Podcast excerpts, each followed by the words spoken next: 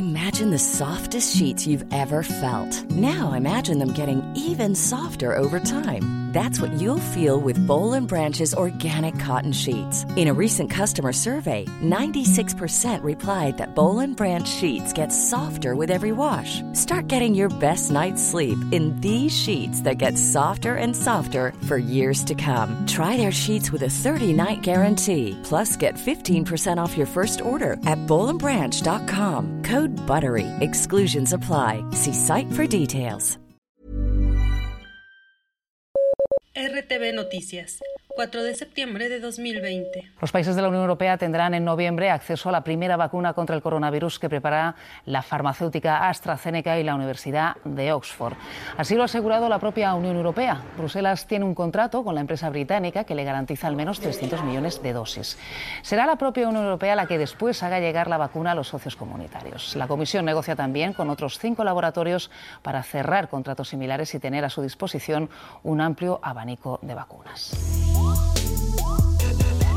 Desde que la Organización Mundial de la Salud declaró en marzo el inicio de la pandemia por coronavirus, expertos epidemiológicos de todo el mundo llegaron a un consenso en el que decretaban que solo el desarrollo de una vacuna pondría fin al brote. Científicos respaldados por laboratorios y gobiernos comenzaron una carrera contra el tiempo en busca de un tratamiento efectivo y una vacuna capaz de inmunizar a la humanidad contra el coronavirus. Actualmente hay en desarrollo más de 160 vacunas a nivel global, esta carrera por el desarrollo de la vacuna no solo tiene como premio los millones y millones de dólares, sino también el prestigio y la superioridad nacional y desde luego llevarse el lote de los héroes globales, los salvadores del mundo de una pandemia que paralizó totalmente el sistema económico, los sistemas de salud y colapsó a toda una sociedad. Ahora, miles de millones de dólares han sido invertidos por diversas potencias mundiales para producir esta vacuna que en efecto permitiría poner fin a la peor pandemia de la historia en tiempos de globalización. Siete meses después del inicio de la pandemia, potencias como Estados Unidos, China, Gran Bretaña o Alemania están en la lista de los más avanzados en el desarrollo de la vacuna. Sin embargo, no sabemos si por el afán de ganar esta carrera o porque realmente confían en una vacuna segura sin adversidades, los rusos se declararon vencedores de la batalla al lanzar la Sputnik V, una aplicación que según expertos se saltó el proceso internacional de aprobación. Esto solo es parte del conflicto de una guerra por crear primero la vacuna contra el coronavirus, que para ser sinceros, esta era una prueba para creer en la unión de los gobiernos mundiales, que empujarían del mismo lado. Sin embargo, nos enfrentamos a la realidad. Una pandemia que solo fortaleció a los gobiernos nacionalistas. Las claves del mundo. El contexto internacional en Podcast OM.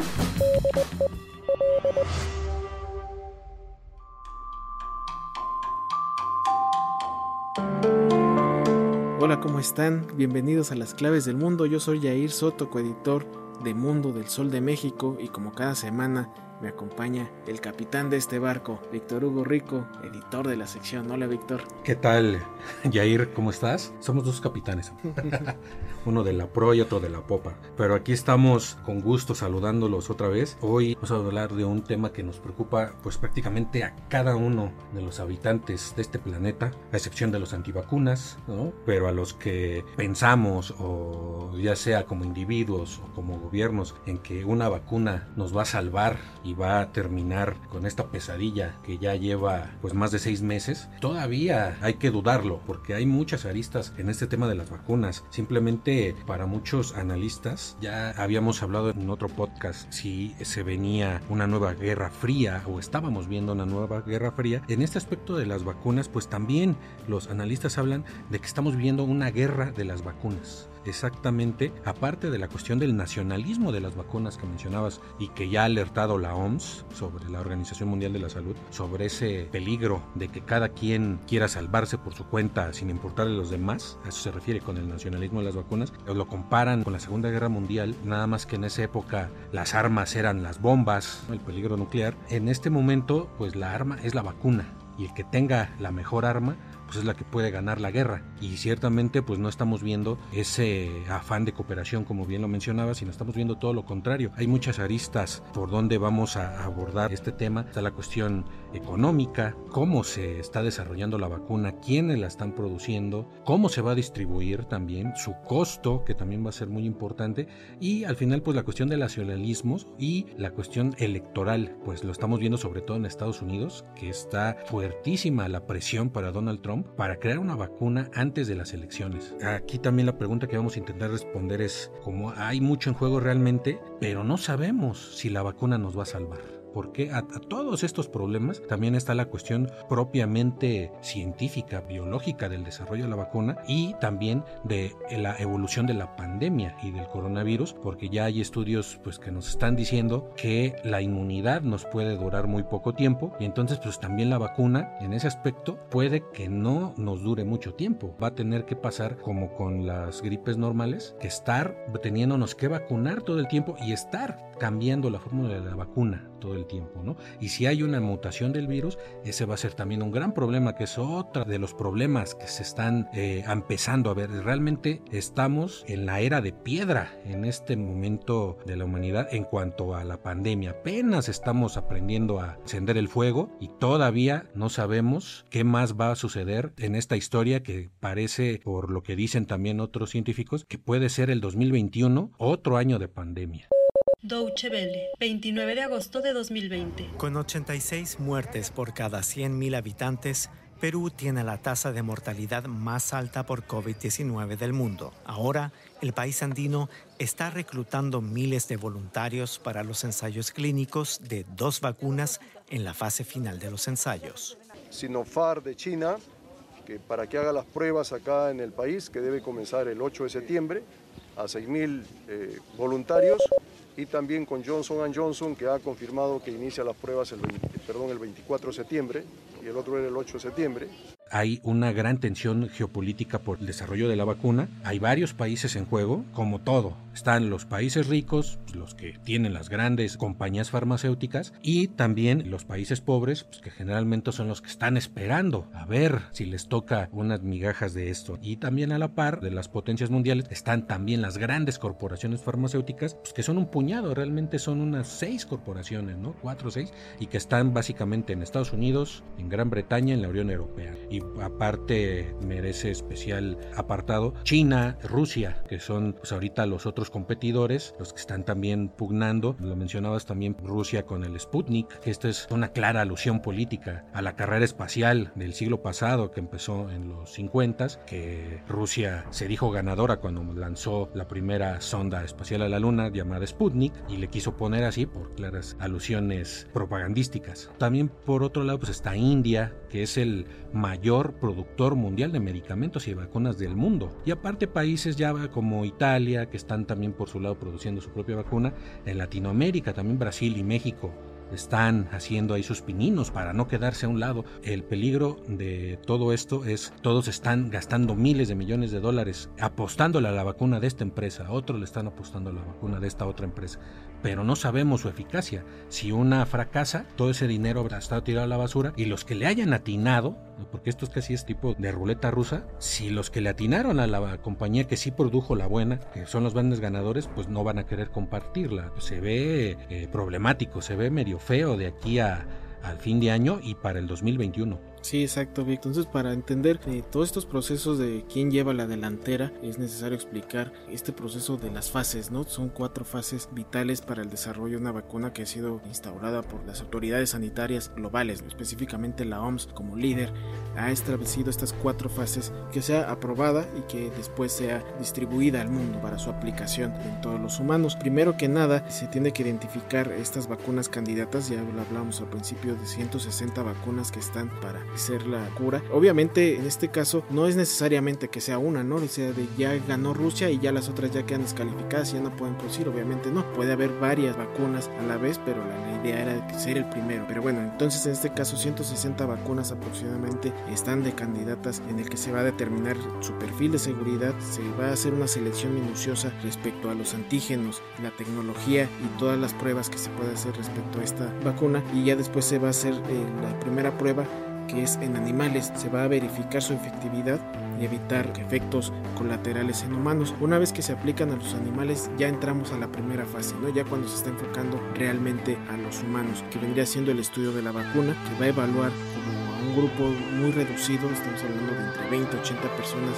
en el que se va a observar las respuestas fisiológicas de los pacientes y se va a determinar la clasificación de estas inyecciones. Luego viene eh, la fase 2, que son estos ensayos clínicos que van a ser controlados, van a ser aleatorios e incluyen a un grupo ya de mayor, que son ya rebasan los cientos de personas en las que participan en esta fase. Y aquí el problema es que ya se puede contraer la enfermedad en algunos casos de los pacientes y pues, principalmente se verifica si esta vacuna es capaz de producir estimulaciones en el sistema inmune. Ya para la fase 3, que es donde están prácticamente la mayoría de todas las vacunas, bueno, al menos las que llevan la delantera, que son 6 específicamente, se en esta fase 3. Los ensayos clínicos, la vacuna, que si ya resultó la fase 2 exitosa, se llevan a cabo pruebas que involucran ya miles de personas que van a participar en esta administración constante de otras vacunas también y es sometido a un tratamiento de mayor tiempo. Por eso es que dicen que la fase 3 es como la más tardada porque precisamente tiene que abarcar un periodo mayor a los 3 meses porque es la observación de cómo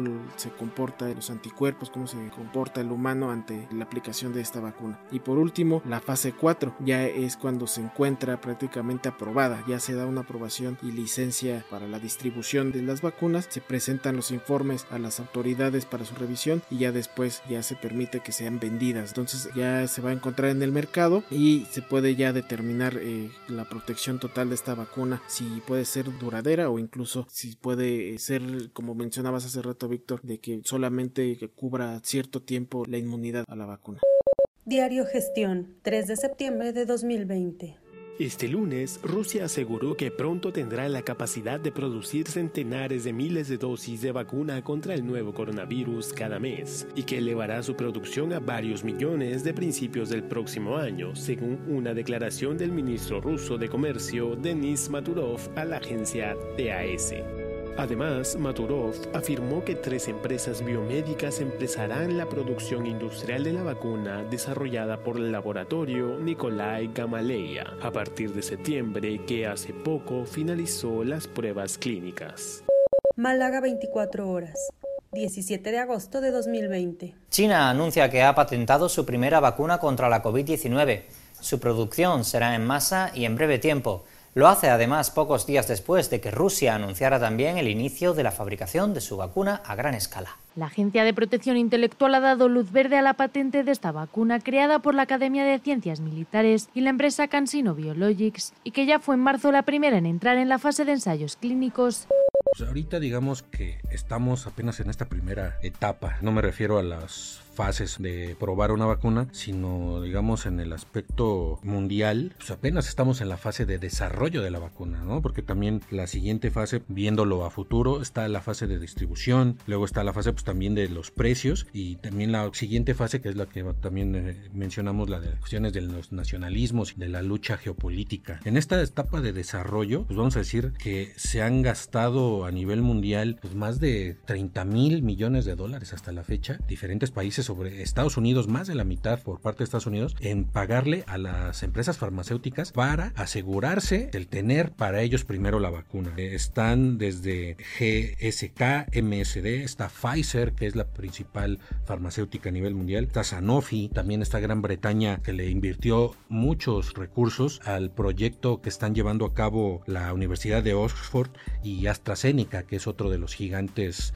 farmacéuticos a nivel mundial. Entonces, ahorita pues estamos en esa etapa que se están gastando miles de millones de dólares y obviamente todo el mundo quiere ver resultados ya, ¿no? Las farmacéuticas ya están sobándose las manos con todo ese dinero. Hay muchos intereses en juego desde el punto de vista económico y pues aquí como lo mencionabas al principio, la idea es que todos quieren ser salvadores del mundo por diferentes razones. Tal vez Estados Unidos no, ellos están en esa idea de yo primero y los demás después, pero ahorita, por ejemplo, Rusia, lo mencionabas, quiere tener esa como prestigio geopolítico de ser el primero, ¿no? Y entonces, pues por eso ahorita ya, aunque está en la etapa 3 de pruebas, pues ellos ya la van a patentar, aunque eso pues no es tan fácil, porque los encargados, digamos, los entes de control de sanidad de los países, tanto a nivel nacional como a nivel mundial, primero tienen que aprobar que la vacuna ya es totalmente segura, totalmente utilizable, tienen que hacer una serie de pruebas exhaustivas para decir, sí, está palomeada, ya se puede, y aparte de eso, después de que dicen este prototipo y es del bueno, también tienen que palomear los procesos de distribución, el proceso de producción masiva de la vacuna y, hasta el proceso de envasado. Entonces, no es así de fácil y la Organización Mundial de la Salud ha criticado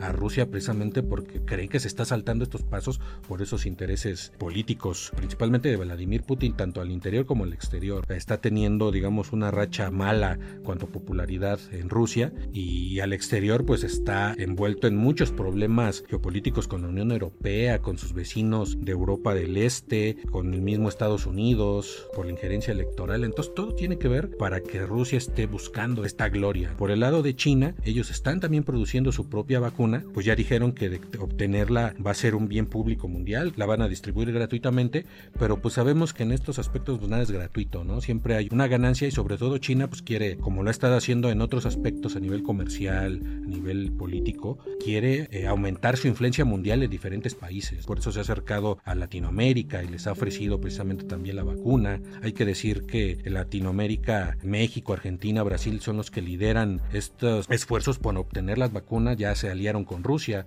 México y Argentina. Si se desarrolla la vacuna Sputnik, poderla tener, también México y Argentina se asociaron con AstraZeneca y la Universidad de Oxford para en cuanto tengan su vacuna, para Latinoamérica, México y Argentina la produzcan. Argentina la, la produciría en sus laboratorios y México se del envasado y la distribución y se supone que va a ser en beneficio de varios países latinoamericanos. Esto es como la idea. Todavía eso está, veremos, ¿no? Está todavía en el papel. Y en cuanto a China, pues también lo que necesita urgentemente es pues limpiar su imagen porque ha sido totalmente manchada por su manejo de la pandemia, por todas las presunciones y pruebas que hay de que escondió en un principio la gravedad del virus, del SARS-CoV-2, que es el nuevo coronavirus. Entonces eh, está bajo una presión muy grande y también por eso quiere pues volverse el salvador del mundo. Estamos ahorita precisamente en esta etapa que involucra pues muchos aspectos, ¿no? O sea, sí estamos viendo esa batalla, pero todavía no sabemos qué va a pasar después. Lo que sigue en caso de que se pudiera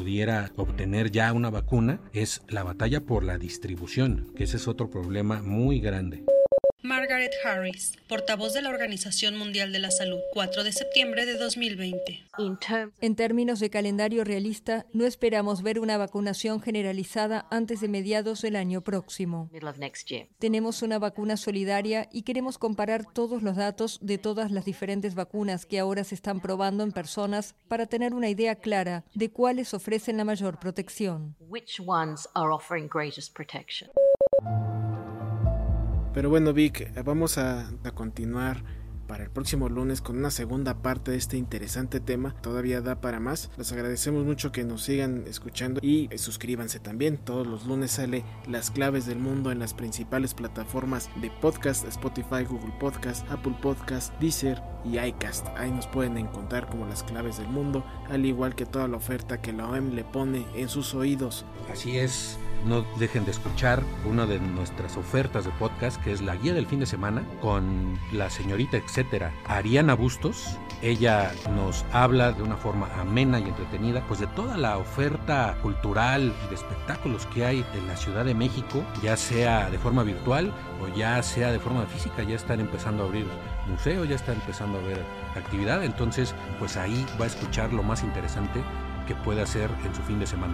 Y también lo que puede hacer es escribirnos en nuestras redes sociales, en Twitter, arroba podcastom, y nuestro correo electrónico podcast.om.com.mx para que nos den sus sugerencias, sus opiniones, sus saludos, lo que usted guste, siempre los vamos a estar leyendo.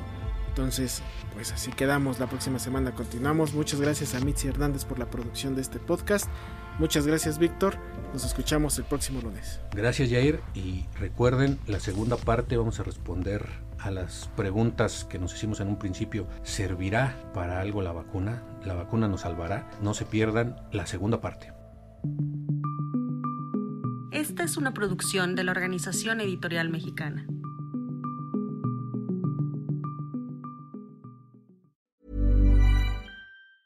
If you thought the only way to get a more defined jawline with natural-looking results was through surgery, think again. Juvederm Volux XC is a non-surgical injectable gel filler that improves moderate to severe loss of jawline definition and can help you achieve natural-looking results with little downtime. Even better, this improved definition lasts up to one year with optimal treatment. No maintenance required. Improve jawline definition for a smooth, sculpted look with Juvederm Volux XC. For important safety information and to find a licensed specialist, visit juvederm.com. That's J U V E D E R M.com. Not for people with severe allergic reactions, allergies to lidocaine, or the proteins used in Juvederm. Common side effects include injection site redness, swelling, pain, tenderness, firmness, lumps, bumps, bruising, discoloration, or itching. There's a risk of unintentional injection into a blood vessel, which can cause vision abnormalities, blindness, stroke, temporary scabs, or scarring. Talk to a licensed specialist to find out if it's right for you.